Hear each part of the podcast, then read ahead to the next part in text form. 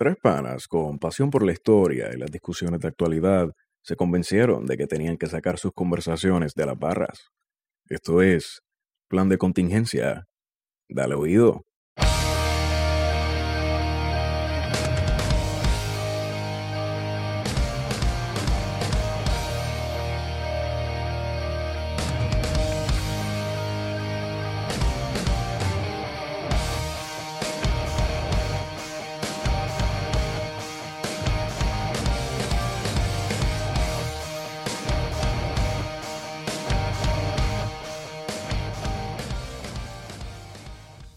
Bienvenidos, buenas noches. ¿Es de noche? No, puede ser cualquier momento. Ok.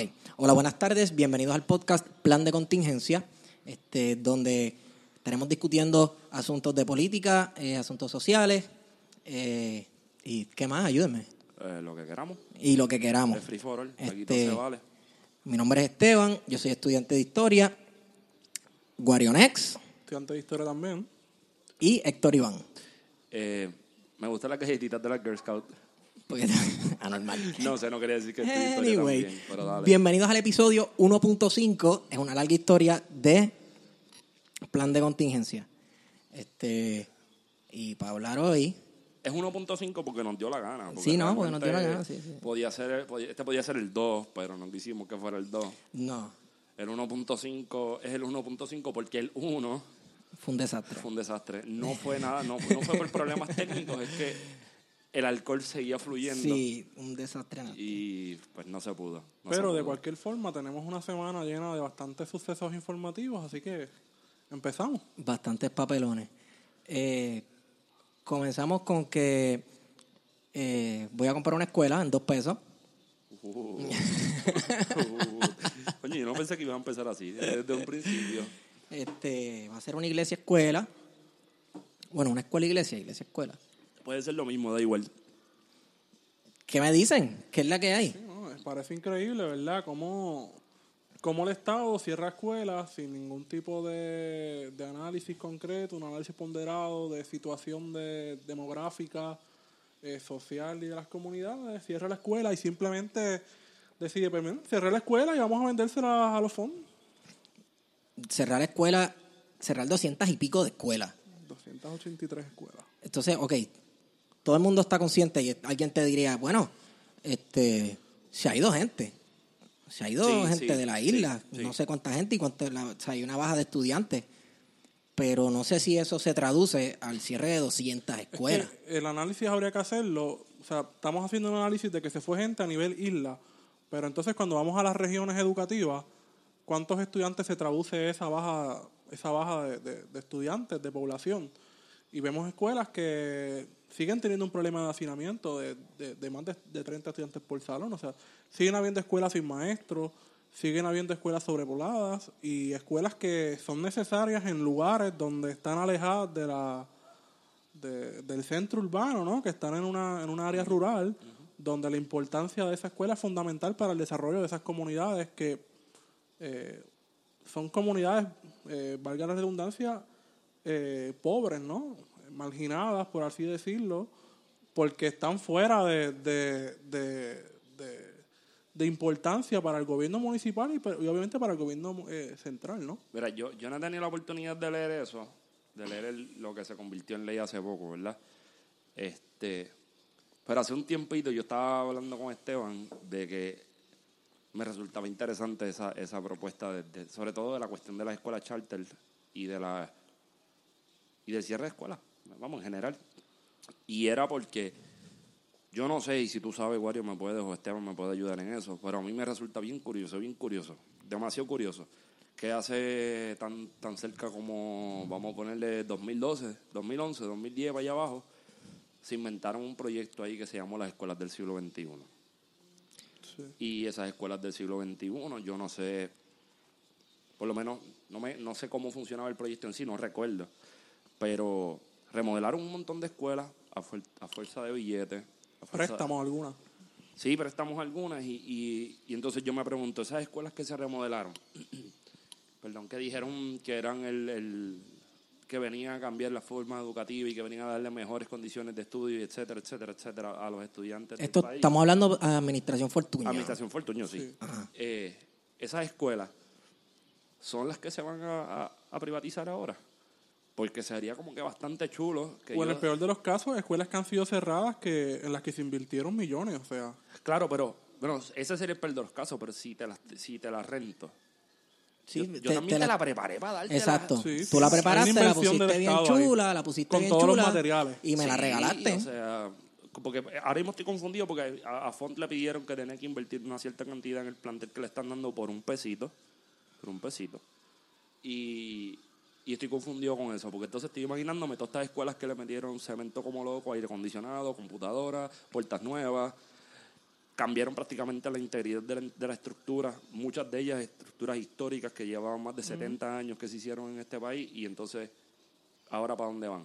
¿Se van a utilizar bajo el Departamento de Educación Pública o se le va a pasar a alguien que le dieron ya el negocio montado? Porque eso es como si tú, te están, te están, es como un negocio y te están rentando la llave. Exacto. De hecho, salió una lista ya de las entidades sin fines de lucro, municipios y demás que, que piensan eh, entrar al, al arrendamiento por un dólar de, de estas escuelas que ya van a ser cerradas. O sea, curiosamente que esto, esto sucedió en menos de una semana y hay una lista de entidades eh, sin fines de lucro que ya, Qué sorpresa. qué una Fríamente calculado. No, no, jamás y nunca. sí. Fue gente que tuvo la iniciativa de ayer para hoy. Estoy dando la Sí, soledad sí, del no. micrófono, perdón.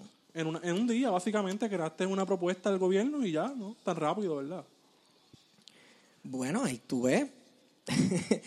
ahí tú ves más o menos cuál es el, el plan de acción de este gobierno. Este, y no ¿Tiene sé, plan de acción?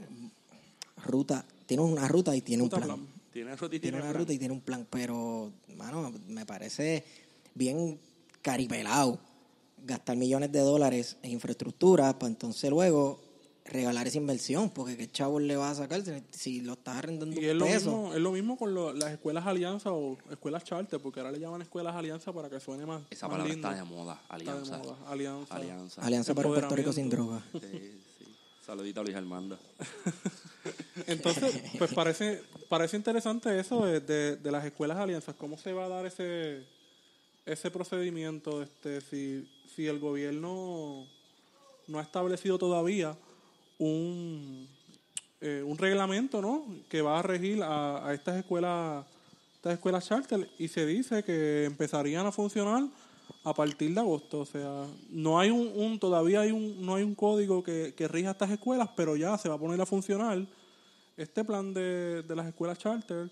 Eh, veremos algunos nombres comunes, seguramente vinculados a la secretaria y a compañías norteamericanas, pero No eso está por verse. Pero ven acá, ok. La escuela charter es básicamente una app para una escuela. ¿Cómo es esto? Es una alianza público-privada, básicamente, en la que una compañía o una entidad sin fines de lucro eh, se hace a cargo de la administración. Hipotéticamente, el, el Estado eh, invierte una cantidad de dinero o designa un presupuesto para una escuela y en vez de dárselo al director o a la región educativa, eh, lo que hace es que ese, ese presupuesto se lo da a esta entidad sin fines de lucro con la intención de ahorrar gastos, entre comillas. En otras palabras, ellos le dan el kiosco, le dan el inventario y le dicen que lo corran. Cierto, exacto. Más o menos.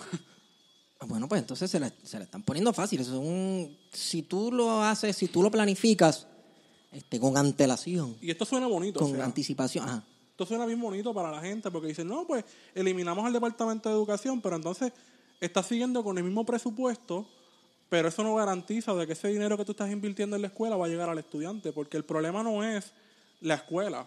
El problema es que el dinero a las escuelas no llega. Ah, el problema son las uniones, Guario. Las uniones son. Uniones, Venezuela. Cuba. Los Cuba. comunistas. Lo que pasa es que estas uniones, um, mira, Guario, hasta- estas uniones lo que están es, uh, tú sabes, taking over, hermano, y tú sabes que, que hay que romper con esas uniones. Y pues esta es la única forma. Mira, los otros días los maestros dijeron que se iban a ir by any means necessary, como decía el terrorista. El terrorista Malcolm X. Anyway. me encantó ese paréntesis, me encantó. Sí, no, pero o sea, hay que, hay que tener, hay que tomar esto con pinzas porque las escuelas charter se van a se van a prestar como se han prestado en Estados Unidos para el derroche de dinero.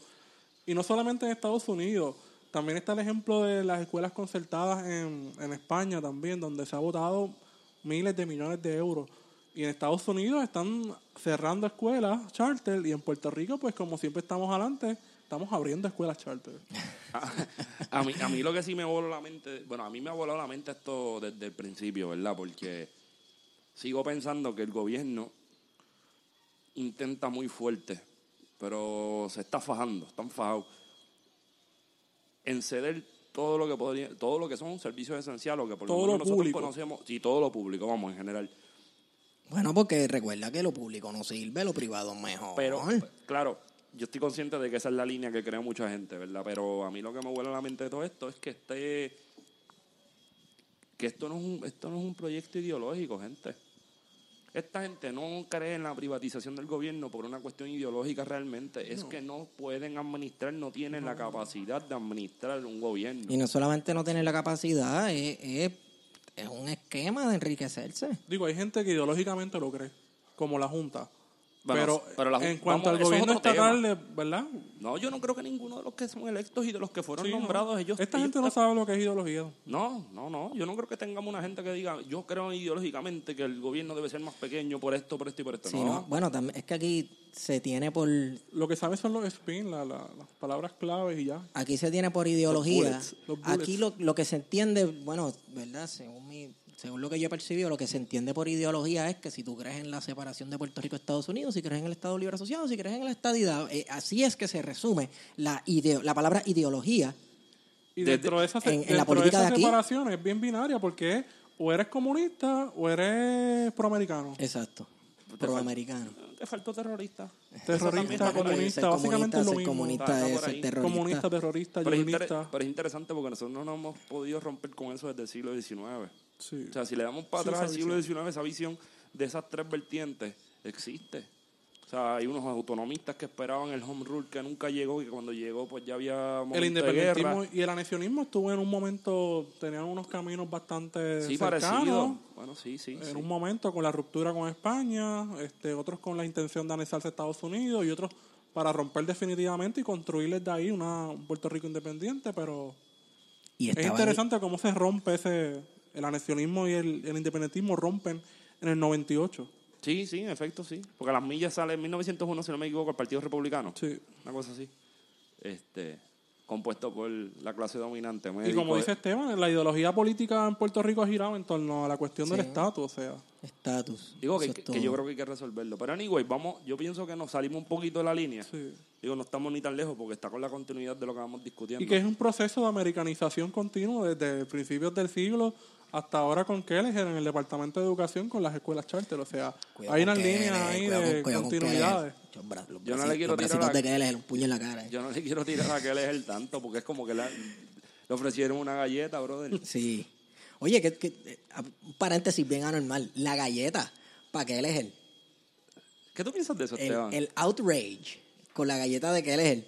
Eh, yo no sé, yo no sé qué pensar de eso. Yo no creo que la persona lo haya dicho de una forma literal de que se la quiere encontrar de frente y soltarle una galleta en la Digo cara. que no está fácil. O sea, no, eh, no está eh, fácil. yo- Esa mujer se ve que grofite. un Por eso, por eso. No, yo, yo tengo un cariño y respeto de Sí. Bayala porque la conozco, pero ahí no, esa pelea no casa.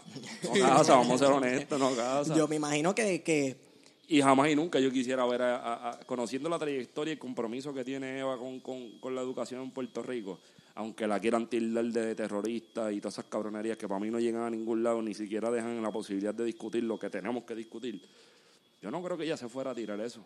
No, yo creo que más bien viene del... la frustración también. Exacto. Es El sentimiento de frustración lo en loco. país. Tú nunca has estado metido en un tapón y el carro se te está calentando y estás encojonado y, y dices... estás cagando. Y te estás cagando y, y dices, tengo ganas de tirarle el carro, el carro por un barranco o tirarle el carro encima de este que no se mueve, que si, pues, pues así mismo, pues por frustración, uno tiene esos exabruptos. Yo no creo que ella haya querido, qué sé yo, zumbarle una bufetada de verdad o lo que sea. Digo, y, ta- y, ta- y- y no sé, no me quiero ir en lo, en lo idílico de que, ah, que él nos ha dado una bofetada a nosotros con todo lo que ha hecho. Que es un poquito verdad. Que es verdad, es verdad, vamos a ser honestos, es verdad. Esta, esta cabrón no piensa que una persona. Mira, A mí, No, a- y ahora ten- hay que tener cuidado porque ahora cualquier cosa es xenofobia. Es también, xenofobia, o sea, papi, tú eres un xenófobo. Ah, eso, ¿Qué está más, eso está más cabrón todavía, porque el- la derecha puertorriqueña, la derecha blandengue, sin ideología. Que ha sido xenofóbica con los no dominicanos, por ejemplo. Ah, Exacto. Exacto. Sí, porque darle No, maca- un policía darle un macanazo a un, a un dominicano entonces, no si es tú perteneces a la gran nación estadounidense, o sea, tú eres United States Citizen desde 1917, ¿cómo tú dices que se puede ser xenofóbico con, con, con Julia Keller? Sí, Eso ella a se- de primera clase.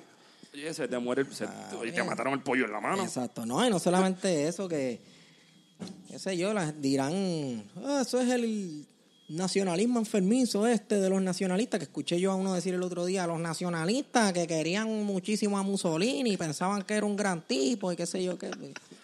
La gente le da una cosa ahora cuando dice que los nacionalistas eh, de los, los albizubistas eran fascistas. o Culpa de algo así. Ferrao, Una de las co- del recinto de Río Piedra. Una de las cosas, una de las cosas que quiero dejar claro para, para esa gente que nos está escuchando es que durante este podcast va a haber una dinámica que usted puede ser que se confunda con las voces, pero no es Esteban, el hombre de las mil voces. Eh, Esteban siempre, cuando le entra la musa, disfrúteselo. Oye, Héctor, tú sabes, a mí me dicen eh, Man of a Thousand Voices. Y, mano, estos terroristas, mano, no pueden conmigo, tú sabes. Corta la Peter Miller, por favor. este, de hecho, De hecho, No quiero llegar, no, vamos a terminar. Yo creo que una de las cosas, para cerrar el tema de las escuelas, podríamos quizá pensar una ruta de salida de algo que se podría hacer que sería mucho más efectivo. bueno, mano, lo que, eh, ok. Pero da- dame break, Ajá. porque esto, con esto cierro para que sigan ustedes. Partiendo de la premisa que Wario es, es maestro, obviamente no, creo que no está en el sistema público, pero está Una trabajando. escuela alianza. Surprise, motherfucker. Anyway, este, yo creo que la, lo- la- la opinión que puede decir Wario es más que válida y viene de la experiencia de él y yo pues quisiera escuchar cuáles son las respuestas que él puede tener a esta línea. Olvidándonos de la cuestión de que no se ha hecho el estudio correcto o digamos el estudio a fondo de la realidad que tenemos como país, olvidándonos de, de- de todo eso, la cuestión migratoria, olvida- olvidándonos de eso, ¿qué tú crees que sería un buen punto de partida? Y por el otro lado yo creo que Esteban también tuvo experiencia dando clases en un Sí, colegio. un colegio, un colegito privado. Eh, eh. Pues mira, yo creo que en primer lugar dejar claro que la reforma educativa no fue una reforma en sí educativa, no, no se verificó el currículo ni la filosofía educativa, fue una reforma administrativa. Eh, y en segundo lugar, yo creo que sí se debería apostar a, que haya más participación de parte de, de- los docentes y no docentes en las escuelas. Que estas escuelas realmente sean escuelas de la comunidad. Y si el gobierno se quiere sacar de, de, las escuelas como quiere, como pretende hacer, quizás se, dio- se dio del pensado un modelo como el estadounidense, donde los condados se hacen cargo de las escuelas, es decir, los municipios. Como el, un modelo como el Perdón, cual, como el perdón, cual. Wario. Como el que- Perdón. Claudicando. No, yo, yo acabo, o sea, yo te acabo de mirar Esteban porque yo no, yo como que no puedo bregar. Este como que de momento dijo, déjame ponerme en la posición de decirle a ellos, pues cómo Sí, podría no, o ser sea- para que no se vean tan feos. Sí, no, yo, yo creo que es un, es un deseo interesante que los municipios tengan, o sea, no estamos diciendo que los municipios van a financiar las escuelas, de donde mismo sale el presupuesto para pagarle a las escuelas charter, quizás los municipios se podrían hacer cargo dándole, haciendo central la participación de los maestros en este proceso de administración de los fondos de estas escuelas. Oye, oye, acabo, Eso es un poco descentralizar el Departamento de Educación. que yo creo que se debería hacer. Sí. Eh, quería, me llegó a la mente que eso sí lo, lo pude ver por encima eh, eh, cuando estaban tirando el proyecto. Esas escuelas charter no tienen obligación de, de dar, de impartir cursos de educación especial. ¿no? Y de hecho es que todavía no hay un reglamento para las escuelas charter, o sea, eso se va a crear en el proceso. ¿Y quién crea ese reglamento? El, el Eso viene- Estado, ¿no? El Eso viene, pues lo va a las hacer compañías y el- la secretaria se cierran en un cuartito y redactan el, el reglamento. Sí, puede ser que se lo copien como todo lo que se copia. Y aquí. seguramente la asociación de maestros también participa y Uh, Wario se fue ya a vapor. Pero. Oye, Esteban, Dímelo. me voy con esta. Porque quiero, quiero intentar cerrar el tema por ahora.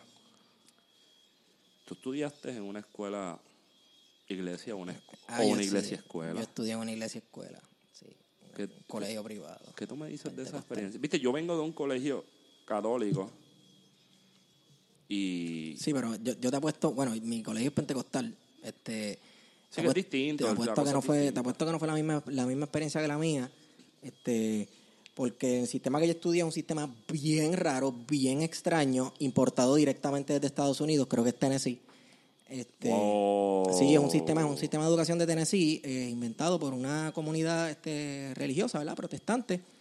De esas endogámicas que se encierran entre ellos. Yo no sé, yo no sé si son de esos que son. ¿Los Amish o algo así? No, no, no, chachos, si los Amish, esa gente son tra- esa gente no le hacen a nadie. Esa gente yo creo que ni votó en las elecciones, ni vota Oye, en las pero, cocinan bien. Yo comí un bizcochito Ah, los, de los los, que sí, los que sí, los ¿verdad? Amish, este. Anyway, Ok. este, eh, fue una experiencia bien extraña, ahora yo recordando porque, y la gente va- me va a decir de, no sé, que esto es una teoría de conspiración o algo así. No, pero ahí era, para era para como, era como un tipo de indoctrinación constante. Indoctrinación, pues obviamente si hay una doctrina que se predica porque es un colegio religioso y ellos están tratando de instaurar unos valores. Esa palabra está de moda, tus valores cuentan. Este, y también un, hacho, un patriotismo a, a los Estados Unidos, bien brutal.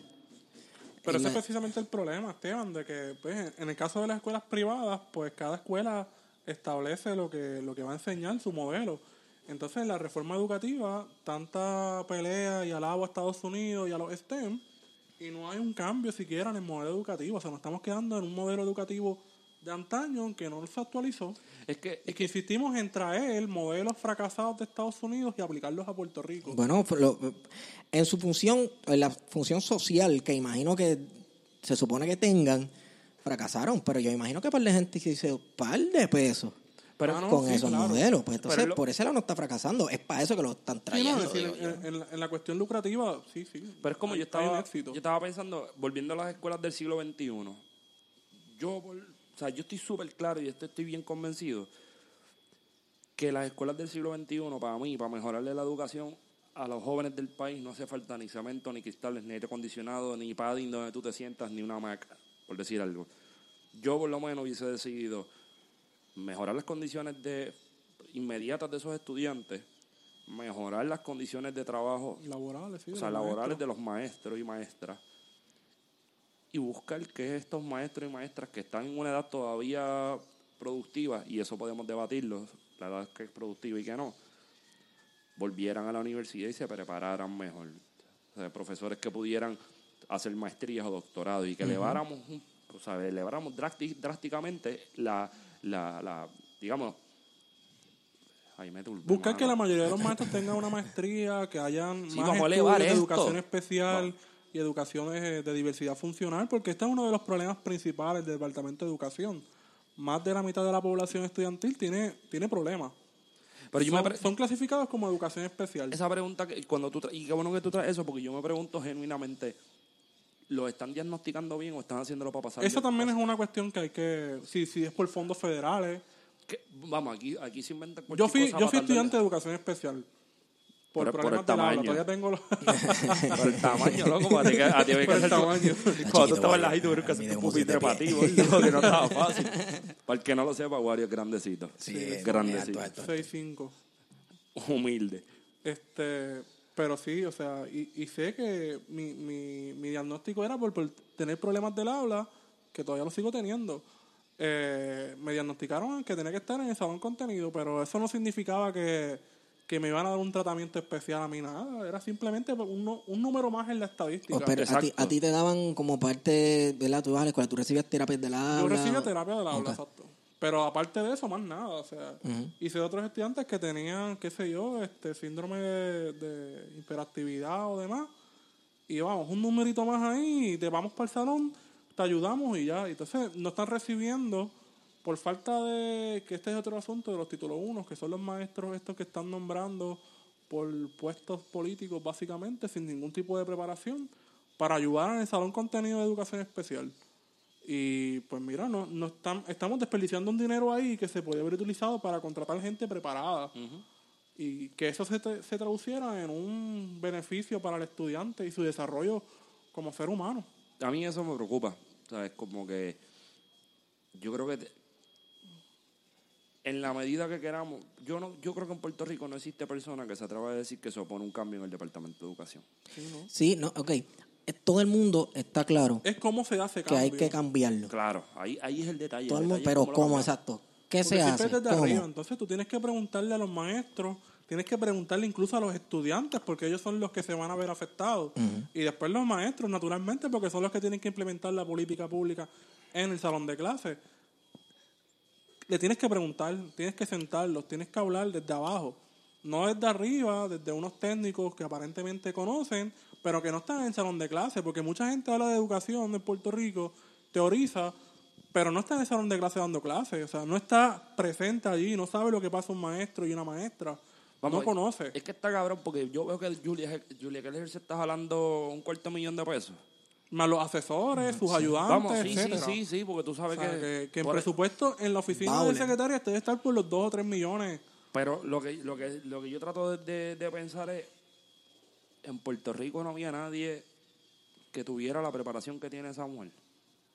En Puerto Rico no hay Pero entonces nadie que también, pudiera... Héctor, hay que preguntarse porque es que los últimos secretarios del Departamento de Educación, o sea, Bueno, eso son unas batatas y nosotros sabemos quiénes son. hay gente sabemos preparada, que pero dieron. pues, o sea, los últimos secretarios del Departamento de Educación, yo por lo menos no recuerdo. César Rey quizás. Y ha sido mejor fuera de, la, fuera ha de sido su como función. académico. Exacto. El mismo Aragunde. Y el mismo Aragón es un buen académico, pero no fue un buen secretario de, de Educación. Quizás porque una vez tú te sientas ahí, pues te convierte en una batata, un llame con corbata. Puede ser. O tal vez te, O bueno, con lazo en el caso de Aragunde. te sientas ahí y ves como que, diantre, esto está bien cañón. Bueno, no, eso no es excusa porque eso es lo que dicen cada cuatrenio. Cuando nos sentamos este a ver las finanzas. este Rafael eh, Román era, que era secretario de... sí, sí, el pasado. que era maestro, este, empezó quizás bien, dio unos pasos chéveres, pero de momento Alejandro García Padilla parece que... Sí, se guayó. Y se, se quedó ahí. Qué guay yo. Yo no, Se yo, canceló todos sus esfuerzos que, que Genuino tenía contra con el magisterio. Sí. entonces yo creo que, yo creo que en- tenemos que cambiar el sistema de educación, pero tenemos que hacerlo de la manera correcta. ¿Y cuál es la manera correcta? Pues ahí está el detalle. Ay, son como siete episodios más de podcast de cuál es la manera correcta. Pero pues si le, da- le dejamos esto a Abel Nazario, pues no hay problema. Wow, traí, no. Mira, mencionaste ahí a Alejandro García Padilla. Eh, ¿Dónde está Alejandro García Padilla? ¿Qué hace? Pues en una puerta giratoria. ¿Y cómo es eso? ¿Cómo puertas giratorias? Eso es como jugar la, eso es como cuando tú ibas al cumpleaños de tus primitos eh, cuando eres chamaquito y jugabas la sillita. Entonces te la tú venías, Alejandro hizo dos cosas interesantes. creó el juego de la sillita, se fue a bregar con la música y después de eso se sentó. El, ajá. Hizo dos cosas interesantes. Creó política pública para legalizar la marihuana de forma medicinal. El Moña Fest es la semana que viene, es un anuncio no pagado. lo sí, la semana que viene es por 20. Sí, por pues ya 20. no hay que hacer 20. Yo no fumo. Y lo segundo que hizo fue, después que vinieron los reyes de España, que de hecho yo no sabía que habían venido a Puerto Rico. Espérate, a ver, esa gente No, que eso, fue, eso fue un happening. Eso, tu- tuvieron Eso tres semanas hablando del traje que se puso este. No, que se puso la no, espo- la esposa de sí, Wilma sí, Pastrana, Wilma como tres semanas. Ay, qué feo, que si verde, que si esto, que si lo otro. ¿Verdad? Que los reyes vinieron Wow. para decir cuatro mierdas. Los temas aquí. nacionales. Pero ellos no salieron de ahí, del viejo San Juan, o sea, ellos se quedaron ahí la ciudad. se Ah, quedaron no, en la nos van a zona van a llevar para Loíza, cabrón, nos van a llevar para Loíza los reyes de España. No, no, se fueron a comer arepa en Bayamón. No, Exacto. Este, Arroz con longaniza. puertas giratorias, Uh. Alejandro García Padilla. Eh, Eso parece que es un, es un germen que pasa de administración a administración. señores, cuando decimos este puertas giratorias, es que tú sales de ser gobernador o de cualquier puesto político y como por obra y magia del Espíritu Santo, aleluya, este caes súper cómodo En un bufete de abogados. en un bufete de abogados al cual por coincidencia tú le diste este contrato mientras tú eras gobernador. Exacto. O sea, favorcito, y yo digo, espérate, perdóname, el rey de las sillitas giratorias en Puerto Rico se llama Luis Fortuño Urzeta. Luis Fortuño es la verdadera. Luis Fortuño es la verdadera mano invisible Papi, del el capital. el viejito de Monopolio es un amigo, ¿cómo que se pendejo llama? al lado de Este, Fortuño. ¿Cómo que se llama quién? Eh, el amiguito de él, que era representante de Puerto Rico en la Junta. ¿Cuál el es esposo ese? de Valerio Rodríguez. Oh, no, no te pongas, que sale Peter Miller por ahí a defenderlo. Mira, muchacho. Tú estás hablando de Elías. Elías Sánchez. Elías Elías, Sánchez. dame el agua. Dame el agua, Elías. Cayeron cómodos. Este, vamos a hablar un poquito de esa práctica.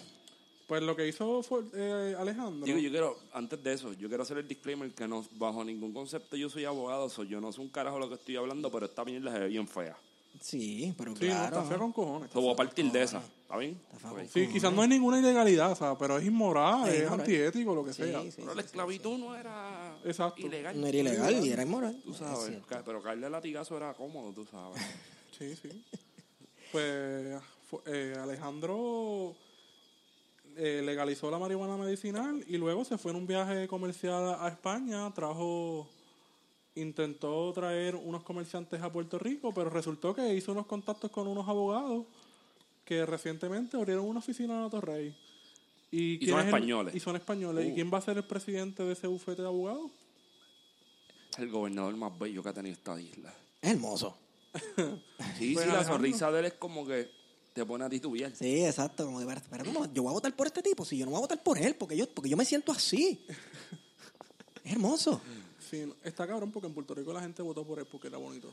Bueno, al la igual que votaron por repite primero como tragedia y después con el padre y el hijo. Ay, Claro, perdón, como- para exacto, algo pero ajá, mira, este, Bernier que parece a Chuco un mope, cabrón, este, ¿sabes? Diablo.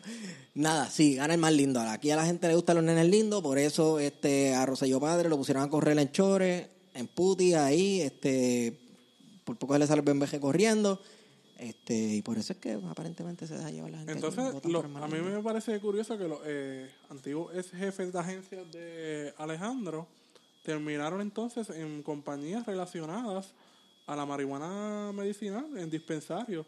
Este, salió una, un artículo del Centro de Periodismo Investigativo en el que se habla de las puertas giratorias de Alejandro, tanto en la, en la marihuana medicinal como en, la- en los abogados. Eh, en el bufete que se fundó en Atorrey de, de españoles que va a presidir el gobernador. Y este no es un precedente porque tenemos a, a Luis Fortuño y sus puertas giratorias con las energías renovables y la incineradora y los abogados y las compañías relacionadas a, a- a la banca, a las finanzas, en las que básicamente Fortuño se convirtió en un lobista después de haber sido gobernador y pues hay que hay que relacionarlo ¿no? con la con, con su trayectoria como gobernador y su política pública Pero Fortuño. Fortuño, Mira, la gente tiene que acordarse de que cada 10 chavitos que te suben en el peaje. sí ah, yo tengo, yo tengo una historia, yo tengo una historia De alguna manera. bien fea del peaje. básicamente todas las privatizaciones que pasaron Fortuño está detrás de ellas ahora en la junta en las incineradoras las compañías estas de Ah, mira, by the way, para que la gente busque, este, el bufete se llama, el de García Padilla, Cremades and Calvo Sotelo. Es el bufete del cual ahora Alejandro García Padilla es miembro. el presidente en Puerto Rico Ah, es presi- wow, diablo. Super cool. Entonces, nada, pues, eh, me imagino que él se hizo camita, fue haciéndose camita. Sí, sí. Y, pues, ahora está cómodo. Y esto es algo bien español, aunque en Estados Unidos también es súper común, es- es súper español el, el asunto de las puertas giratorias con los expresidentes de Aznar y Felipe González que han terminado en compañías eh, eléctricas después de la privatización de la energía en España. Así que no me sorprendería que el, el gobernador actual, cuando deje Herencia su cargo, española. termine en alguna puerta giratoria con una compañía eléctrica. Pero ¿Quién? ¿El gobernador ahora? Sí, no me sorprendería. Pero ¿y que él Sí. sabe qué diablo sabe él? Si él no, él no es este, la... eh, ¿qué es lo tuyo? La- Normal. Lo él no son madre. las células madre y él no es científico y, Y qué sé yo Él era candidato al premio. Nobel, o sea, no, no nos equivoquemos. ¿Quién era candidato al premio Nobel? No. Yo, para mí, No el te único Nobel era Enrique Laguerre, tú sabes. Enrique y de Laguerre, sí, a, a Pero Ricardo decía que Ricky iba a ser el próximo Nobel de Puerto Rico. Guaparrayo dice que si llega la independencia van a arrancar las autopistas. y los Guapa Radio McDonald's. va a traer, llevar. Guapa Radio va single-handedly a traer la independencia. a Guapa Radio país. eliminó la bandera de Estados Unidos de su logo. ¿No sabían eso? No, no lo Puso sabía. una flecha ahora. Una flecha. Después que la FCC le, le cerró varias emisoras. Están en resistencia. Están en no resistencia. Ahora- Ahora no le gusta el Mira, yo creo que eso, aporta- aportando a, la- a las puertas giratorias, ¿ustedes no creen que eso está relacionado a que los gobiernos en Puerto Rico, o por lo menos el, el Poder Ejecutivo, no está durando, cuatro, no, está, no está pasando el término de esos cuatro años? Sí, no. Esta década, ajá, este siglo XXI no Vamos, no tenemos nadie desde, desde el Rosellato, Exacto. padres, de Papadoc. Oye, le aplica lo de Duvalier, Baby Papadoc Dog y Papadoc. Papadoc y Baby Doc. Y que Este- se está viendo una fragmentación política, el bipartidismo está en crisis, o sea, básicamente el bipartidismo perdió. O sea, si nos ponemos oiga. a pensar en el sentido clásico de los partidos, no hubo ningún vencedor en las, en las elecciones. No, No, en no el sentido de, nadie de- ganó de- en realidad. Nadie tuvo mayoría. Bueno, y salieron candidatos con propuestas prácticamente idénticas. idénticas y sacaron más Y votos. sacaron, sí, ¿no? Fuera de una estructura partidista. Pero es que yo creo que la gente, en cierto sentido, además de que está cansada, está el garete. Sí, sí.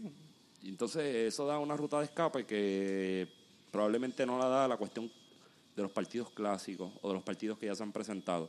Porque también hay una discusión Partidos, que los institucionales. a mí me molesta un poco la- de- de los comentarios de la gente que el problema son los partidos. Yo no creo que los problemas son los partidos. Los problemas son dos partidos en específico, Claro. Eh, que son los que se han repartido el bacalao y que son de los que Y la gente que normaliza estas relaciones de patronazgo, de cacigazgo en los municipios y... Bueno, es que, esta gente normal, son- o sea. es que esta gente es, es la cleptocracia, tú sabes. Es- son los peores, para hacer una definición a huele pájaro, son los peores que pueden existir para lo que están haciendo y nos tocaron. Exacto. Porque yo te apuesto que con el huracán María, yo, yo te apuesto que todo este corillo que ahora está pillado con un problemita que vamos a hablar ya mismo. Espérate, si- vamos a hablar ya mismo. Si esto sigue diciendo los batteries y se apaga, no va a haber mucho que podamos hablar. Pero ajá, síguelo. ¿No hay batería? Dice los batteries. Pero ajá, sigue, sigue. Eh, perdí la línea de lo que iba a decir, gracias Esteban. Este, Diablo, sorry. probablemente no estaba tan cabrón lo que iba a decir. Sobre el, el WhatsApp Gay. No, no, no, no, no, no quiero darle para atrás. Es que, no, que dale, ya lo cogí. Esta gente nunca piensa cuando corre. Ellos están puestos para el, saqueo, tú sabes. Entonces, ¿qué pasa? Que, que en el saqueo, o sea, yo estoy partiendo de la premisa que ellos lo que vienen a saquear las arcas con toda la cuestión de repartir contratos. No estoy diciendo específicamente que vayan a robárselo, sino que vienen acá a repartir el bacalao para el corillo de ellos. Pues esta gente jamás y nunca piensa que hay una posibilidad de un incendio forestal, de un terremoto, de un tsunami, de un huracán, de nada. Ellos Papi, eso no va a pasar aquí, somos Laila el Cordero. pasó. No, y que después del huracán, después del huracán María se dejó en evidencia de la incapacidad, no solamente del gobierno de Puerto Rico, sino del magnífico gobierno estadounidense que, que se le hace imposible desplegar sus fuerzas militares en Puerto Rico porque hay montañas. Se le hace difícil llegar a Pelleja en la Junta, a donde Doña Acusa, a Pero llevarle un del carajo de Siria pueden llegar. pero pues llegar a Siria. Eso está cabrón. Y Bueno, chi- chicos, lo que pasa es, lo que pasa es que Yo puse un tweet diciendo eso y Peter los ejércitos son para invadir, no son para proteger ni son para rescatar. Los ejércitos son para bombardear y para invadir, tú sabes. Exactamente fue algo así lo que me dijo. Yo ni siquiera le quise contestar. No le quise contestar. Punto. Anyway. Eh, ahora bien, yo creo que también ese gobierno, además de que demuestra la incapacidad que tiene de administrar algo, yo creo que esta gente no puede administrar ni unas picas de, de, de- de fiesta patronal, de verdad. Pues no le interesa. Este, pero eso se da, ahora que tú traiste el huracán y hemos tenido esta conversación antes, que algún día espero que la gente la escuche y podemos bregar con lo que pasó en ese momento desastroso. Eh, mano, esta gente son de internet, son como unos millennials. Todo es el photobop, todo es el tweet, todo es el estatus, todo es subir una fotito y posando. O sea, Bueno, no para que se vea, para que se vea qué están haciendo. o sea, Eso está es tirándole la base. Todo está planificado dentro de su mundo. yo no sé quién fue Y todo sale mal. Bueno, es un gobierno de... Bueno, parece que es un gobierno de publicidad. Un gobierno de Bueno, porque sí, ya. porque no tiene contenido, volvemos Digo, no igual es el gobierno de Fortunio, también era el gobierno de publicidad y el de Alejandro, o sea. Sí, pero la diferencia de Fortuño es que Fortuño iba de frente y había una ideología y él la empujaba y él decía las cosas claras. Yo Sí, prefiero no, bregar eso es lo con que me alguien gustaba así. de Fortunio. yo, puedo, yo puedo bregar con alguien así. Si es un cabrón, me lo va a decir de frente y pues estamos. Pero esta gente no. Oye, Esta gente está improvisando. yo quiero que si alguna vez esa persona, ese héroe anónimo que hizo el perfil de Twitter del banner de Beatriz, nos está escuchando, caballo, caballa, te quedó cabrón. ¿Cuál es ese?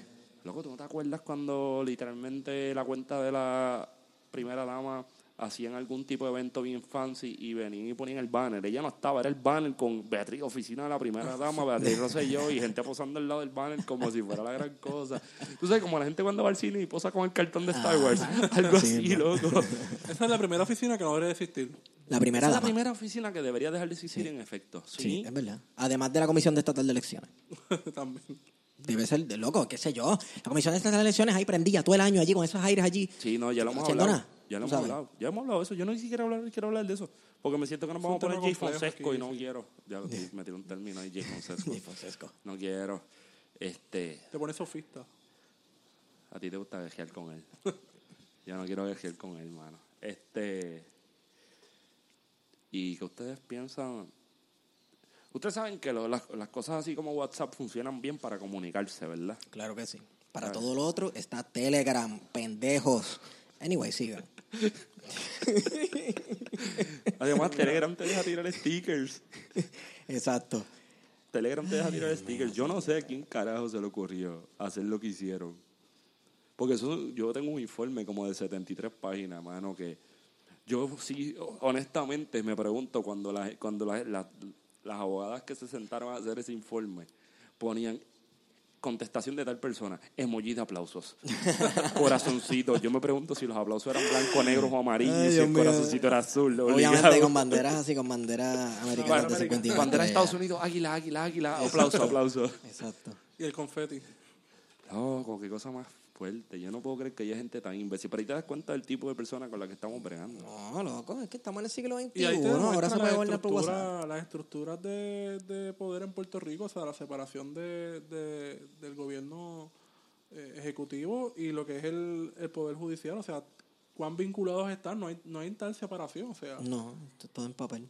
Digo, yo voy a tirar esta cuñita, este no blog. pesos ni contrapesos. Voy a tirar este blog por ahí, pero yo leí en Noticel. Sí. Noticel.com. Noticel. Yo leí que Ricky no tenía WhatsApp, que él tenía Telegram. Que él ¿Ah, sí? tiene Telegram. Y había una lista de gente que tiene Telegram. ¿O sí? Sí. O sea, Pero no di que Ricky estaba en uno de los de los chats de WhatsApp. No, lo mencionan. Lo como mencionan como RR. RR. Ah, RR, claro.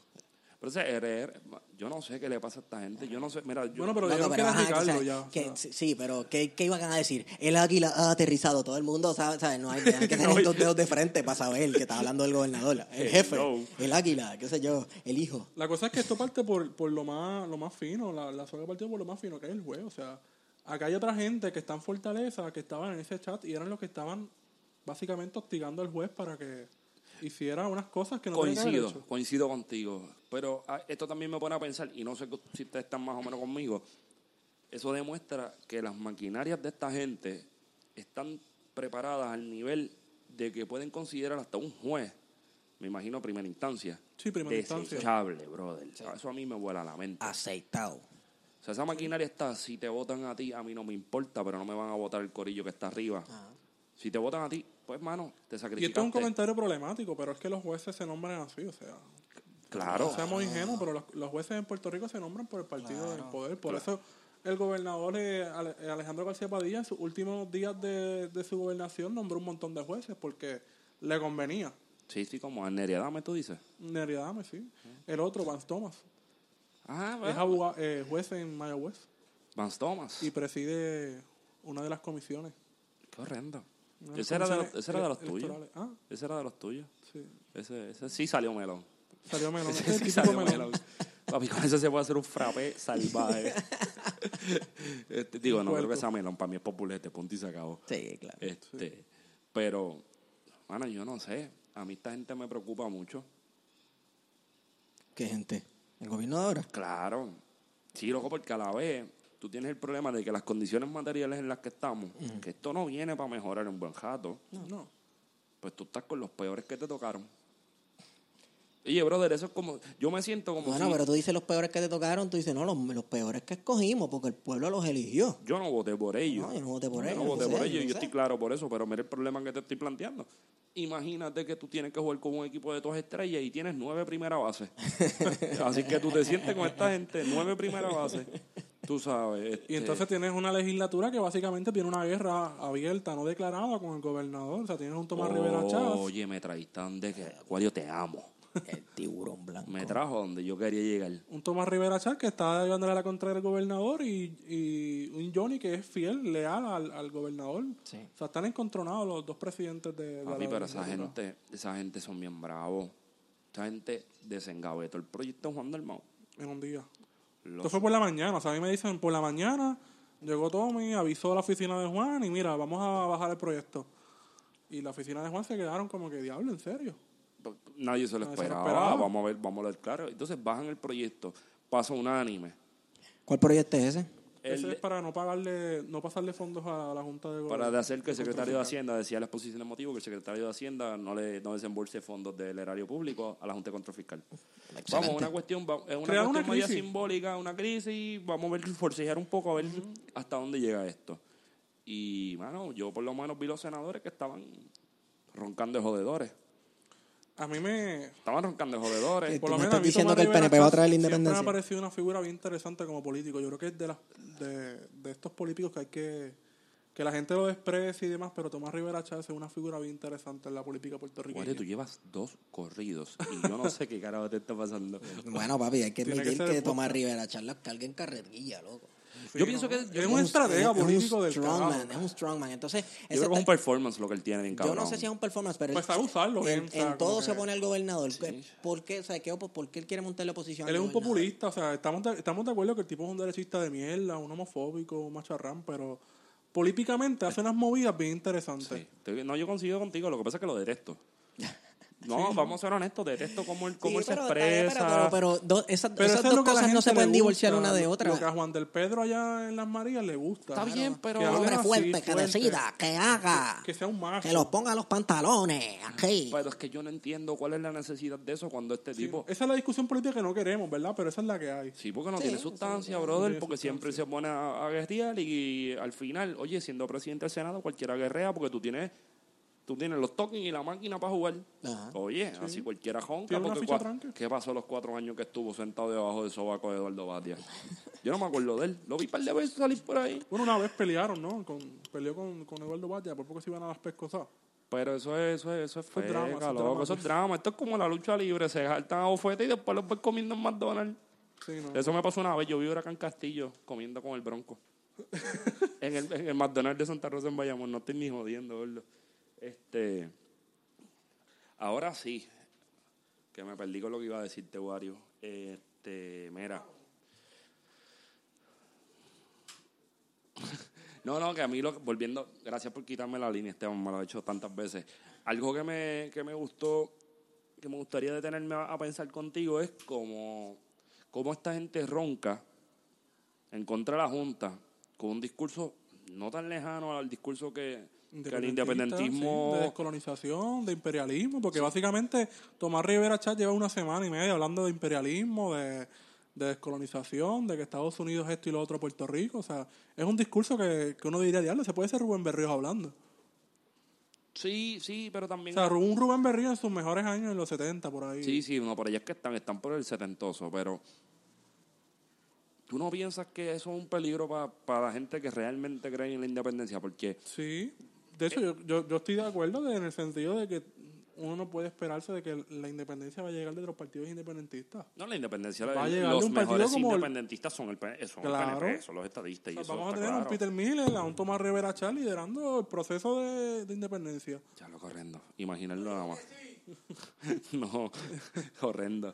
Pero pensando acá, ¿tú no crees que esta situación de que hasta se están apropiando, se están apropiando evidentemente de Sí. discursos independentistas? no- Porque ellos saben que no tienen salida. Mira, ahora mismo el gobernador estaba ayer en un medio estadounidense donde estaba hablando. En Puerto Rico siempre habla de estabilidad. Pero cuando va a Estados Unidos, su narrativa es distinta. Su narrativa es o estabilidad o, o independencia. independencia, claro. Y la independencia la presenta como algo súper justo, necesario, que si la estabilidad no ocurre, pues él está dispuesto a hacer todo lo posible. Como por- dicen siempre. Siempre dicen que si no le estadía la independencia, pero anuncia. Pero es la narrativa en Estados Unidos, porque en Puerto Rico es distinto. Pero yo he escuchado gente en Puerto Rico decir eso. Sí, yo he ¿no? escuchado a Aníbal Vega Borges estipular eso, que él, si no se da la estadidad, se da la independencia. Otros revolucionarios. Pero al final nunca van a dejar de luchar por la estadidad. Sí. Después de que se nos quedara la máquina sin batería, Exacto, tuvimos un proli- problemita técnicos, eh, hemos regresado. La discusión estaba buena, se estaba poniendo súper cabrona, súper fluida y se jodió. Sí, son Eh, las cosas de la vida. Nada. Terminamos con. Quiero cerrar con la cuestión de de que la legislatura está al garete, roncaron de jodedores y salieron bobolones, como diría Pachi Cirilo. Yo esperaba más de ustedes, chojo cabrones. Se quitaron y me di cuenta que son blandengues. No confío en ustedes. No sé qué tú quieras decir, Wario. a, mí, a mí no me sorprende. Este, Sí, no, empezaron bien la, la, la discusión y después... No, papi, vinieron que si van a comerle Sí. el mundo, tú sabes. Yo, bajo todas las consecuencias que tú me quieras poner, yo te, me voy a oponer a ti. O sea, ver a Johnny Méndez agitando la papa, de que él iba para adelante. La resistencia. Tú sabes, con un discurso que lo úco que faltaba era Bueno, que... y el discurso de Tomás Rivera Chat era casi un Ho Chi Minh ahí hablando del imperialismo y demás. Chimín, cabrón. Sabes, sonaban casi, casi como, como, como los discursos de Lares de hace ocho años atrás. Sí, bueno, bueno. Pero es que una, no sé, mano. Lo que sí quiero, volviendo para recapitular, no sé si eso se grabó, lo voy a decir, no importa. Creo que no solamente los independentistas tienen que trabajar, y me incluyo, con un nuevo discurso que apele a grandes poblaciones y sectores del país y que se renueve a su vez, sino que los estadistas también tienen que trabajar con un discurso porque se están apropiando un discurso que ni siquiera es de ellos y que ni siquiera responde a la realidad actual. Cierto. So, nada, que dejo eso ahí porque no se puede estar diciendo que se va a agarrar con alguien si no lo vas a hacer. Exacto. Vamos. Eso es poniéndose de protagonista porque, y como el héroe de la película, pues desde un principio, bueno, no desde un principio, porque en un principio alguien- alguna gente decía, no vamos a bregar con la Junta, no, qué sé yo, y entonces, pues la administración actual cuando estaba en campaña decía, no, vamos a, tenemos que trabajar con la Junta porque las deudas hay que pagarlas, etcétera, etcétera, y entonces de momento habrá montado un discurso de resistencia y yo creo que es que Que no tienen, como he dicho hace rato, un carajo Sí, que no hay hacer, no no saben nada. qué están haciendo, Exacto, se bro. sabe que no, que no se puede pagar toda la deuda, no se pueden llegar a todas las obligaciones que impone la Junta, este y pues montan un discurso populista O de sea, no, no, resistencia. claro que se pueden llegar. Todas las cosas que está pidiendo la Junta se pueden hacer, son posibles y las van a terminar haciendo eventualmente si la gente no resiste. Eso está claro. Bueno, pues ya, Pero la, ya resistencia está montada. si me voy a llevar por eso, ya la Claro, no, no, está obviamente no se hace sarcástico, cabrón. Pero lo que sí quiero dejar claro es que eso tiene un costo.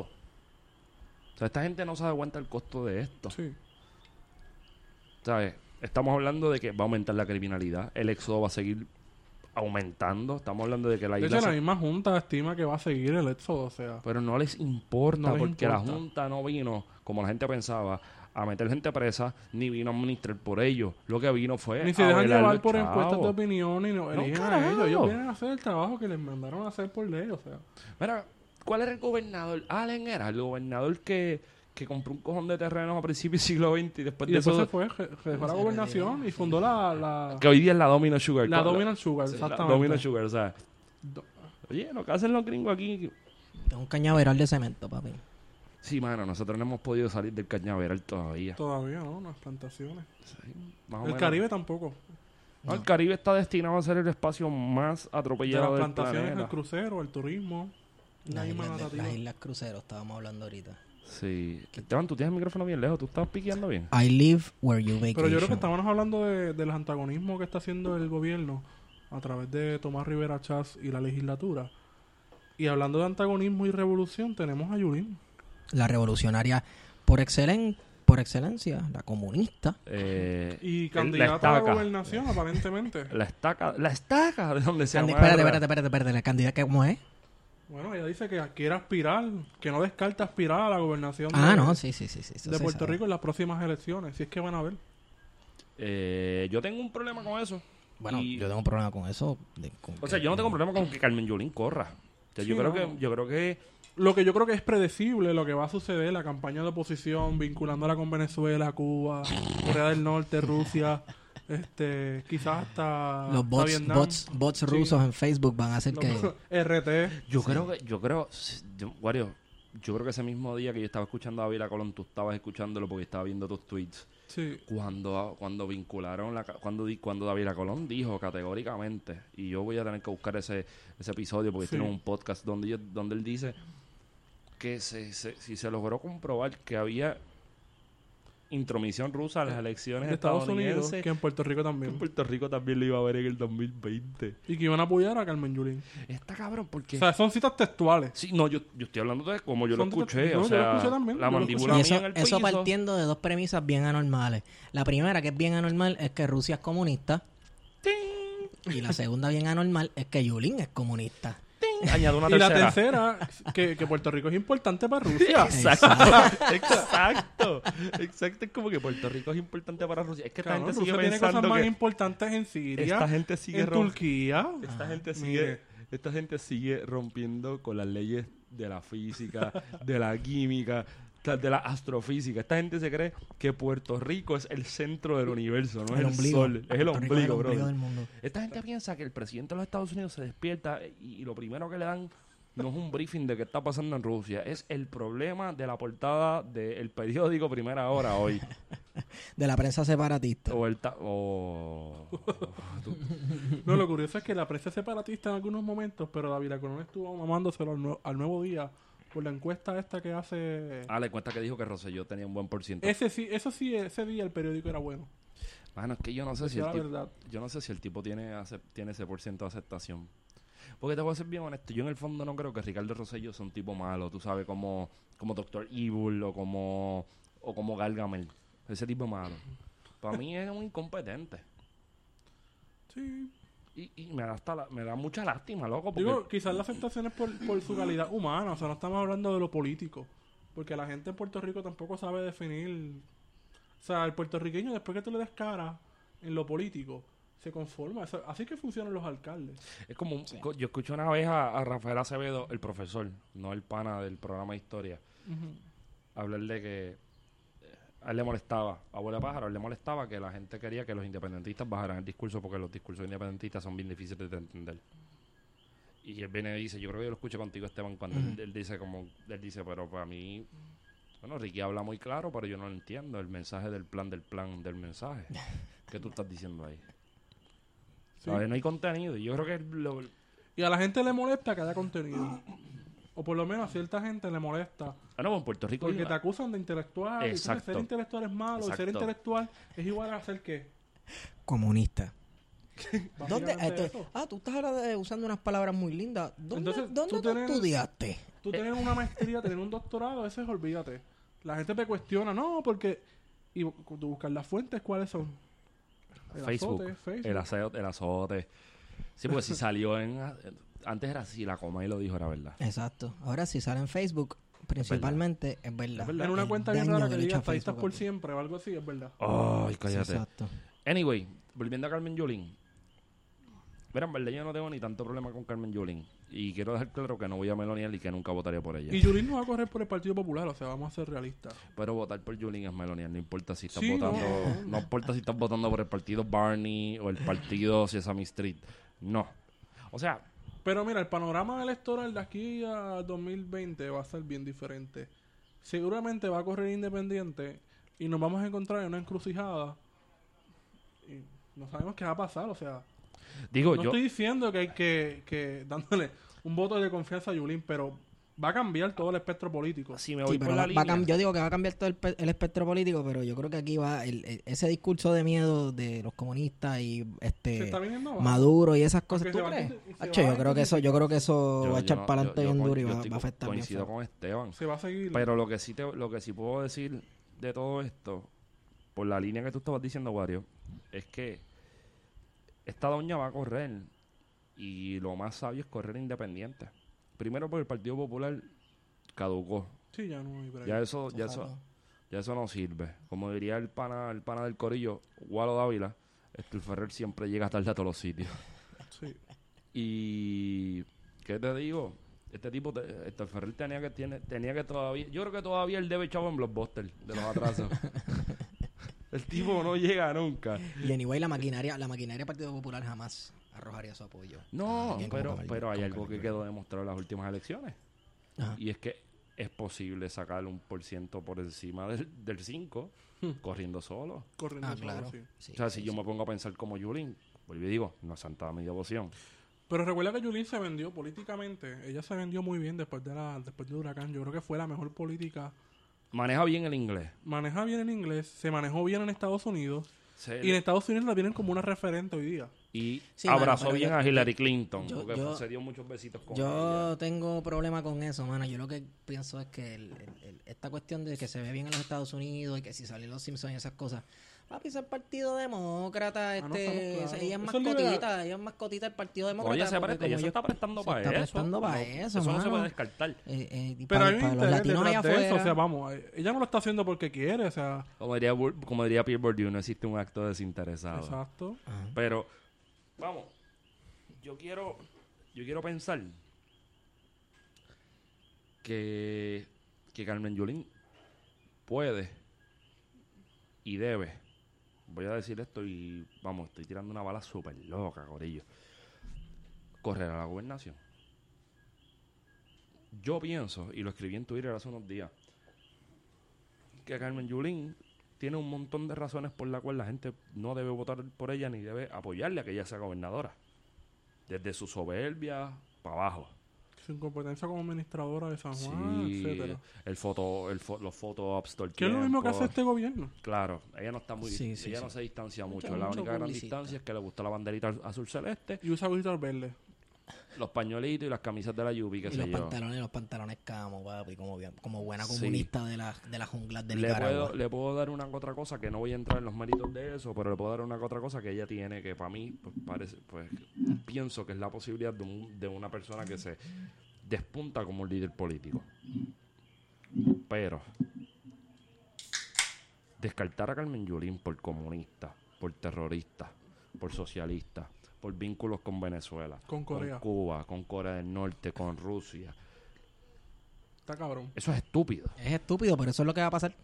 Eso es estúpido. Eso es lo que va a pasar. Eso es lo que va a pasar y punto. Y esa página, y Facebook va a estar encendido con este fotos photoshopeadas, pero ni photoshopeadas, hechas en paint, loco, de ella con la insignia. Saludito al este, reintegro. Sí, el reintegro se va a curar poniéndole la insignia comunista y la bandera, tenía una bandera roja el día que fue yo no sé dónde rayos, se van a curar y eso es, lo- si sale en Facebook es verdad. Pero el problema de todo esto es que no nos lleva a donde tenemos que llegar.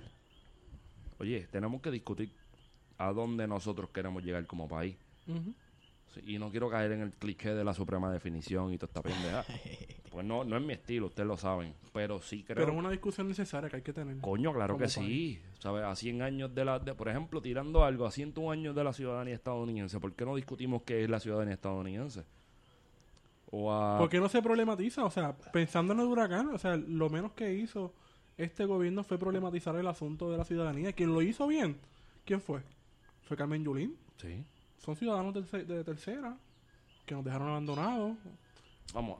que fuimos humillados por un presidente. Yo espero que. Pausa. Yo espero que esto no haya salido ahí porque te llegó un mensaje y te sentí como Néstor Duprey recibiendo textos en, en, en fuego cruzado. ya lo puse en silencio, lo puse en silencio. Este.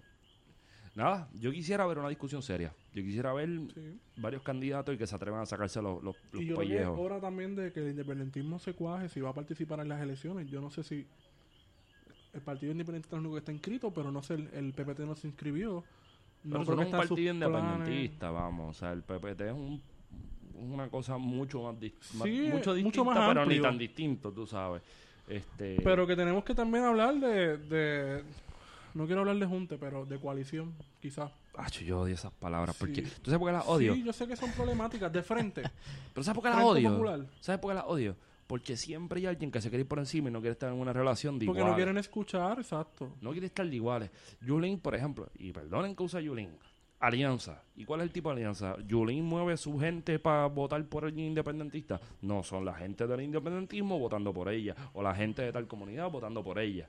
Y tenemos que hacer, Oye, así es Tenemos fácil. tenemos que cambiar esa dinámica, porque por ejemplo, pues mira, si hay candidatos independientes, pues mira, apoyar a este candidato independiente, pero que esta gente que va a apoyar a este candidato independiente, que tiene una maquinaria, aunque sea independiente, una maquinaria que funciona como un partido. Sí, como el caso de, por ejemplo, Chaco Vargas Vidó, Básicamente funciona como un partido. que es la persona que más me ha sorprendido. Que vuela un canto, pero Sí, no, encanta. no hablemos de eso. Me enchismo No. bien duro. Yo, eh, Yo me enchismé. yo voté por Vargas Yo me enchismé. No, yo voté por él, yo pensé que el Y- tipo y- venía y duro. yo, yo no voté por otra persona por la cual yo quería votar por no vo- o sea, por votar por Sí, no Vargas votaste por eh, Juan Dalmau, o sea, ¿Qué Yo no no Sí, porque tenía más que una opción para votar. Lo pillaste. Con el pollo en la mano. Mira, yo, yo pienso que, bueno, de momento, No estamos criticando, por si acaso, sus actuaciones en la vida privada y en su vida como doctor y toda su, ¿verdad? No, toda mano, su tarea. es Es, que eso lo político. es que eso es lo que está cabrón. Este tipo, para mí, tiene un corazón bien grande. El Sí, tipo ¿no? es bravo, el tipo Estamos está metiéndole salvaje a lo que está haciendo. El tipo tiene un hospital en Haití con bajo iniciativa comunitaria. El tipo está en la calle todo el Sí, tiempo. una labor social increíble. Bueno, o eso no se puede ni cuestionar porque el tipo es un bravo.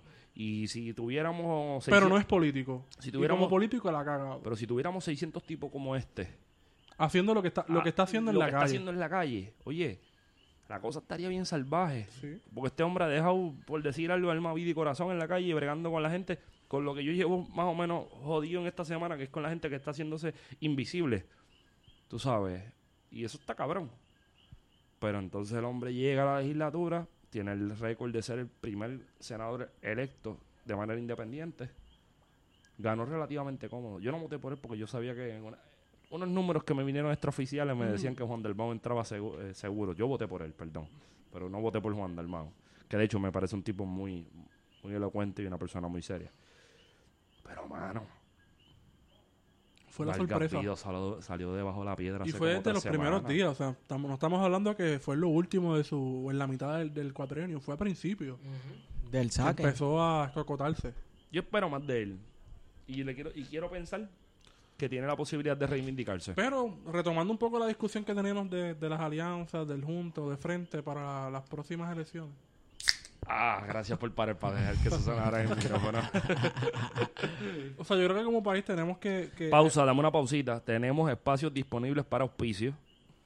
Espacios disponibles sobre todo en bebidas alcohólicas y espíritus de la tierra.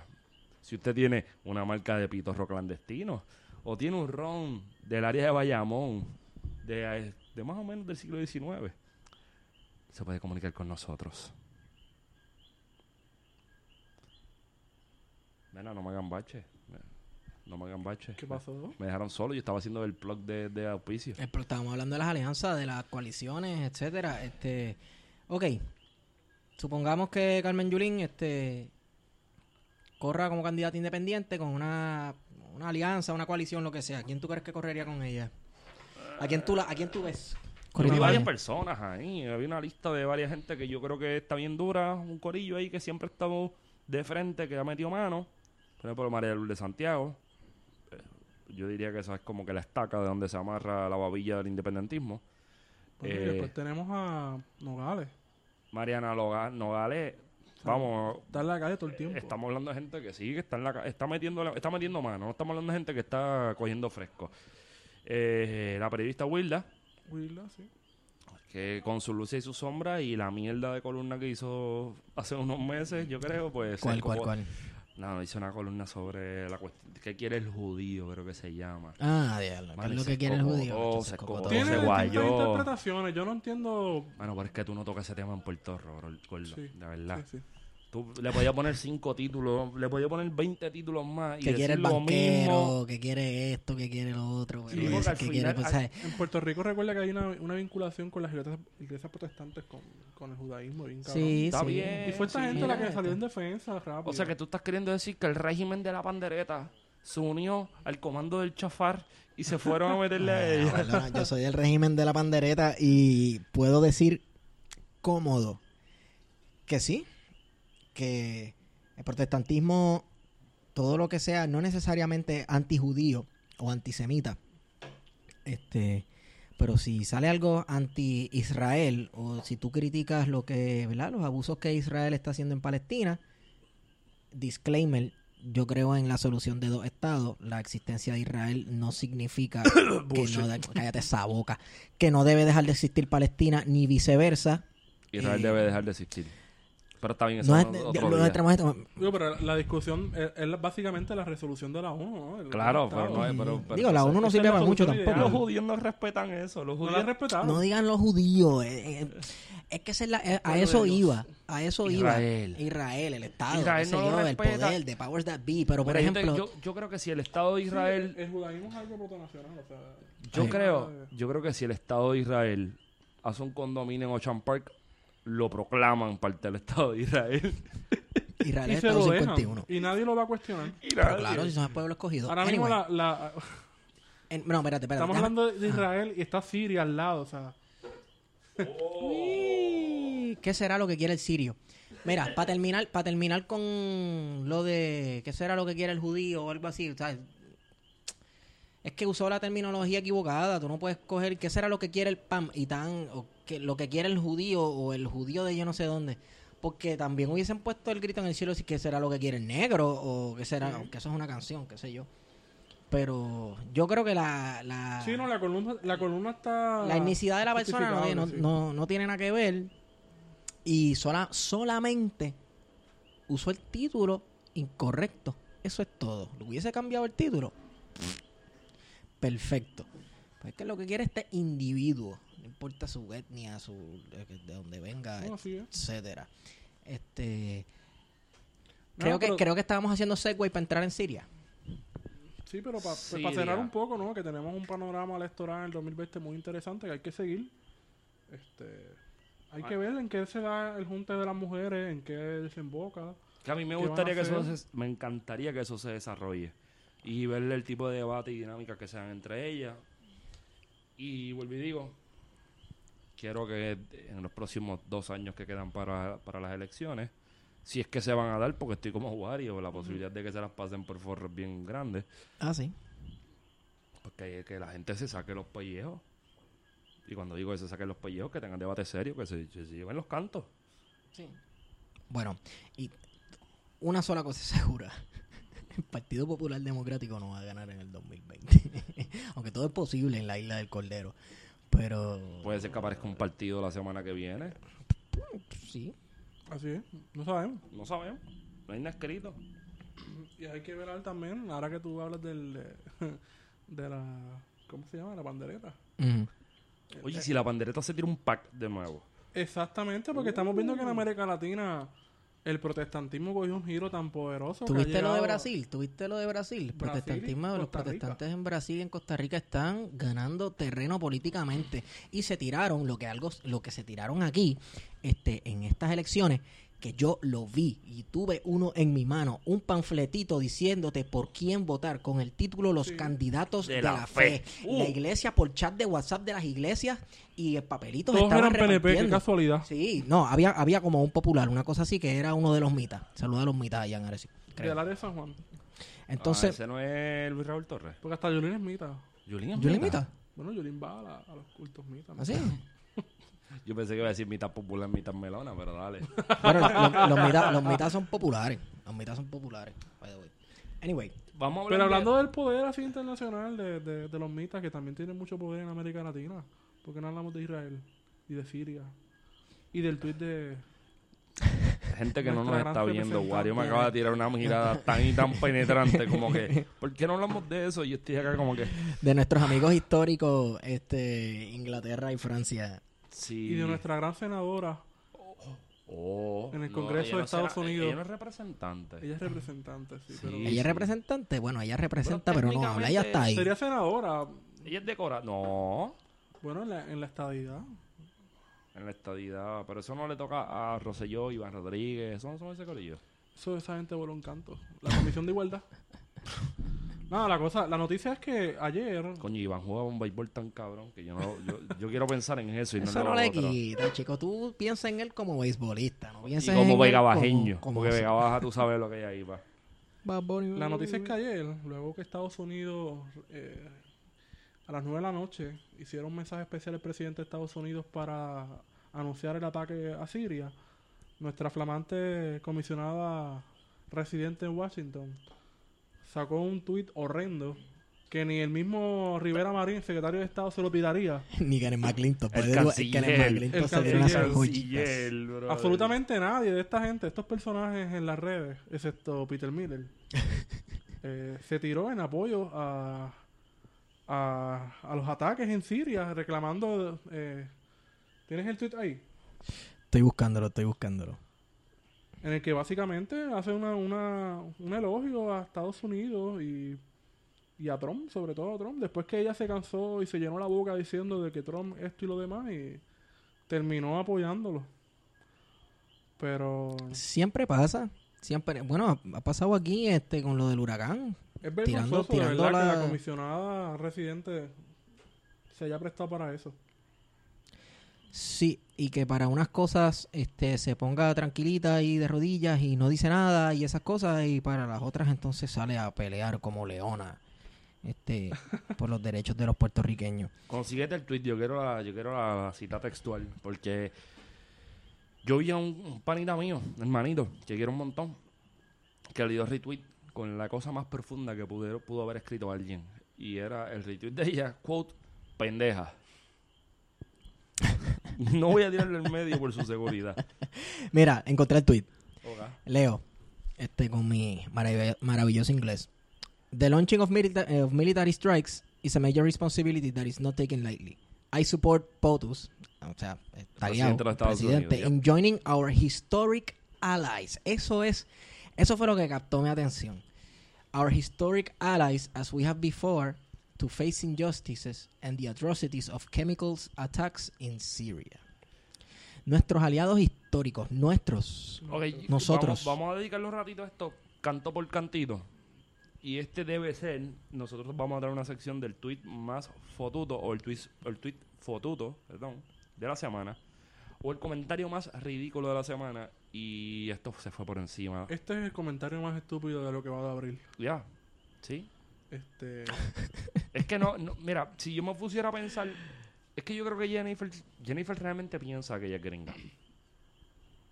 O por lo menos en ese tweet ella está partiendo de la premisa de que ella es estadounidense. Pero es que dice our, our historic allies. La última vez que los franceses y los ingleses fueron aliados de nosotros, nos invadían por San Germán y nos invadían por San Juan. Hace como 350 años. Exacto. pero si eso fuese cierto que son nuestros aliados, hay que poner las cosas en perspectiva, ¿no? El fin de la Primera Guerra Mundial, eh, se crea el mandato de Palestina, se reparten lo que era el imperio turco-otomano. Eso es así. ¿Quiénes? está. ¿Qué países? Francia, Inglaterra. Es decir, que estos dos países crearon el despingue que ¿Qué hay está hoy sucediendo en ahora? Oriente, Claro que son sí. los culpables. Y no solamente Medio hicieron, lo mismo, hicieron lo mismo que hicieron en África, que cogieron y tiraron líneas arbitrarias al garete, Sí. separando una etnia, África, sí. uniendo otras a lo loco, gente que tal vez había sido enemigos desde antes de, que- de- de- Dios mío, desde antes del Donde principio no de los esa- tiempos. Esa, noción de frontera, ¿no? Exacto. existía. Porque ellos crearon las naciones. o sea, crearon ellos crearon naciones, a partir de sus fucking ganas, loco. Exacto, tiraron líneas al lo mismo hicieron en Medio Oriente y colorín colorado, ahí está el despingue, ahí está el despingue que tenemos hoy con O esas sea, en- fronteras. que- ese puede ser uno de los orígenes, porque yo creo que hay un montón de cosas envueltas. Ah, no, claro, digo, Medio Oriente es un lugar que está... que Es el origen de la civilización, para Sí, lo sí, es sí. el, el río Éufrates. Para ser embocadura, dilo ahí De varios. la civilización occidental. occidental. Sí, Entonces, porque podemos tienes- hablar del Valle del Indus Digo, occidental cosas. entre comillas, ¿no? No me cuque Esteban, no me cuque la lengua Esteban, que estamos hasta las 10 y media. Entonces, este... Qué hermoso. sí, de eso desde siempre ha sido, ¿verdad? Un, un, un- un Que las camino de pasada. un camino de pasada de distintos imperios, entonces incluso im- imperios que hoy día se considerarían occidentales como Roma, que en un momento eh, Siria fue parte del imperio romano y de momento los, persa- los persas se los quitaban, esto, lo otro, o sea, el Medio Oriente, desde antes de que existiera nuestra civilización, es un lugar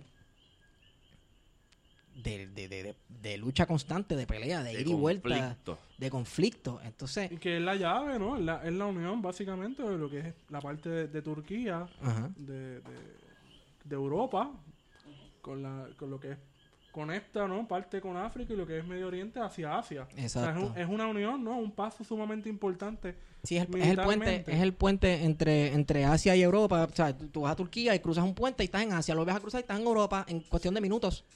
Y que ahora se me olvida ahora el... el- el- ese es el, el, El Bósforo. el Bósforo, que es una de las re- uno de los pasos marítimos más importantes. Sí, Y ahí involucramos a Rusia. sí. La salida de Rusia a aguas cálidas y al Mediterráneo. Exacto. Desde el tiempo de los zares, los rusos están interesados en mantener esa región estable y, bueno, controlarla directa o indirectamente, porque por ahí pasan barcos, comercio, etcétera, y Hacia el Mar Negro. eh, hacia el Mar Negro, este, y conecta con el Mediterráneo y todas esas cosas. Y Rusia, pues sabemos que ahora con el cambio climático eso está cambiando, ¿no? Pero el norte de Rusia, eh, sumamente, los mares siempre están congelados. O sea, se le hacía imposible a Rusia tener una marina. Ahora, eso ha ido cambiando, ¿no? Con el calentamiento global. La. Siberia, la Siberia era, y los Urales era el espacio más lindo de Stalin para llevar gente allí. De vacaciones. a picar piedra.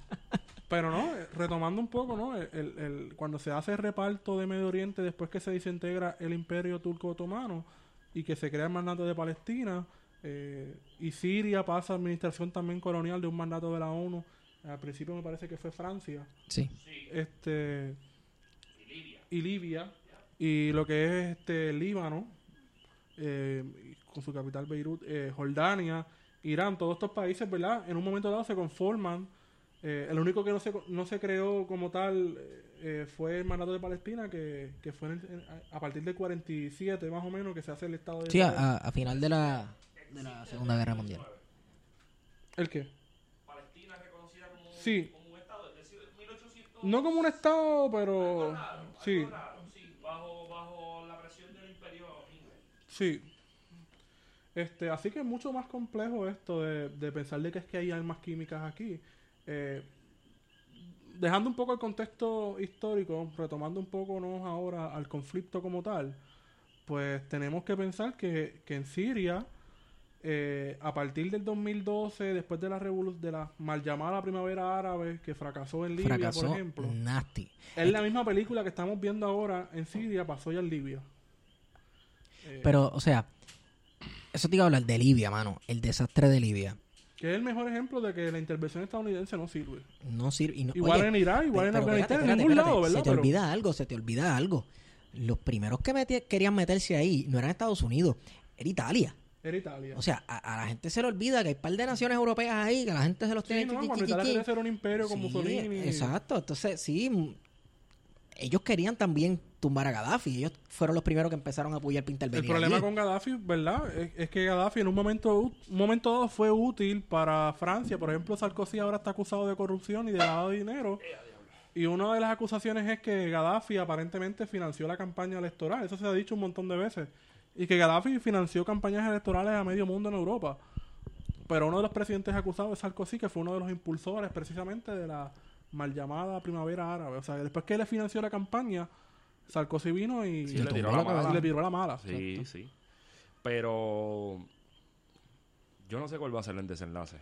Pues mira, y hay que estar pendiente también a Irán, porque no se menciona mucho de Irán. No, pero eso, eso- eso es un peligro. O sea, Ahí o- es el obviamente, el, el- un- Y entonces el mientras más se es- ¿cuál es destabilice? Siria, se le destabiliza el, el- el patio. La narrativa es que Irán tiene Irán. capacidad de enriquecer uranio y crear armas atómicas, o nucleares, whatever.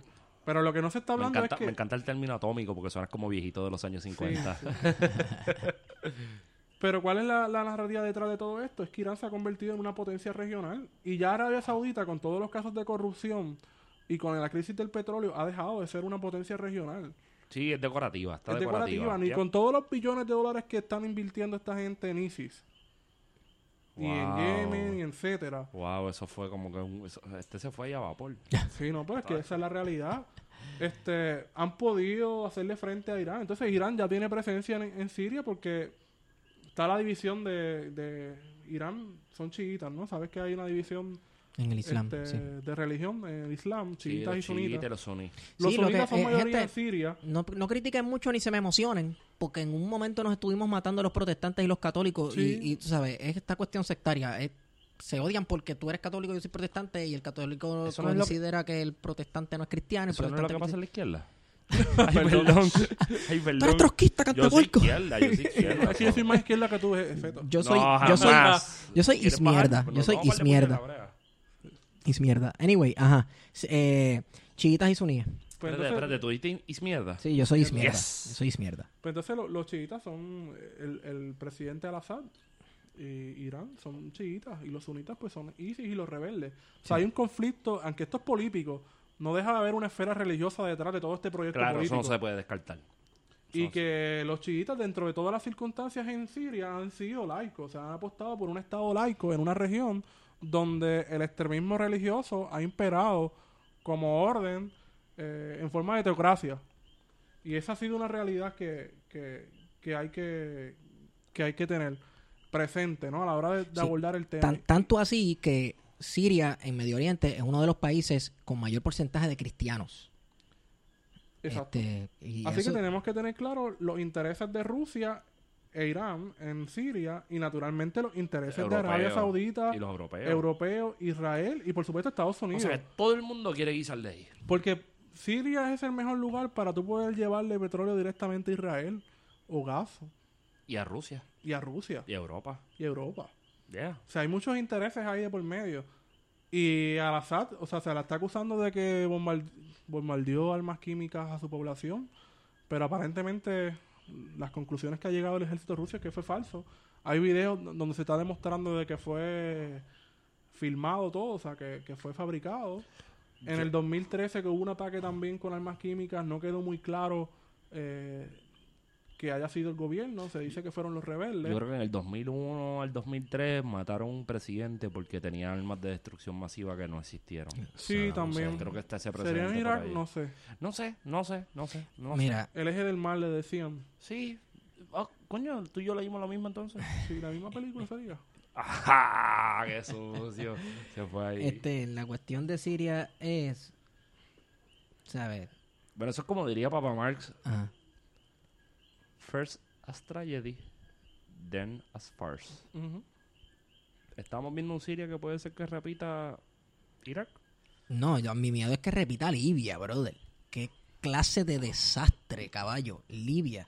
Es, es lo que a mí Pero tú también, sabes. o sea, yo, lo vi, yo veo este escenario de guerra, yo lo veo un tanto como la Guerra Fría, en el que no había un conflicto directo entre las dos potencias Pero y estaba- se utilizaba un Una escenario guerra de Yeah. proximidad, un proxy Como pasó war. en Puerto Rico. pa- con hay, Cuba, hay gente que está planteando que Puerto Rico y Cuba, y eso es algo bastante se reciente, antagonizó, o sea, hay Sí, una, guerra cari- una guerra fría caribeña. que esa guerra se dio en la medida que Puerto Rico pues vino el proyecto Manos a la Obra, la industrialización, la, vitri- la La vitrina vitrina, de la del. Caribe y de la democracia y toda la cuestión. Y entonces era Rusia metiendo dinero y, y sus recursos en Cuba versus Estados Unidos. Una vez cae el bloque soviético, Cuba cae en lo que se llamó el periodo especial en tiempos de paz en los años 90. Y Puerto Rico cae en lo que se llama Devuélvanos las 936, como diría Ángel Rosa. Así que, eh, más o menos, yo creo que yo creo que estamos más o menos por ahí. Hay que darle más seguimiento al asunto. Y discutirlo en más profundidad con más tiempo en otro momento. Yo creo que deberíamos dedicar un episodio a Siria. Sí. Estaría cool. Eh, puede ser que sea un episodio medio controversial. ¿Por qué? No sé. No sé, quién sabe. Hasta aquí Bueno, nuestro no episodio. olviden, no olviden en suscribirse al podcast. No olviden en escucharnos. Plan de contingencia. Y seguirnos en Twitter, me pueden seguir por Wario Candanga. Wario, Wario, yo voy- dame una pausa. dame una pausa. Esto yo siempre he querido preguntarle en público. ¿Qué pasó? ¿Por qué candanga? Yo sé. ¿Sabes? ¡Comunista! Bueno, a mí me pueden seguir en Twitter bajo Feto. Larga historia, no la voy a contar.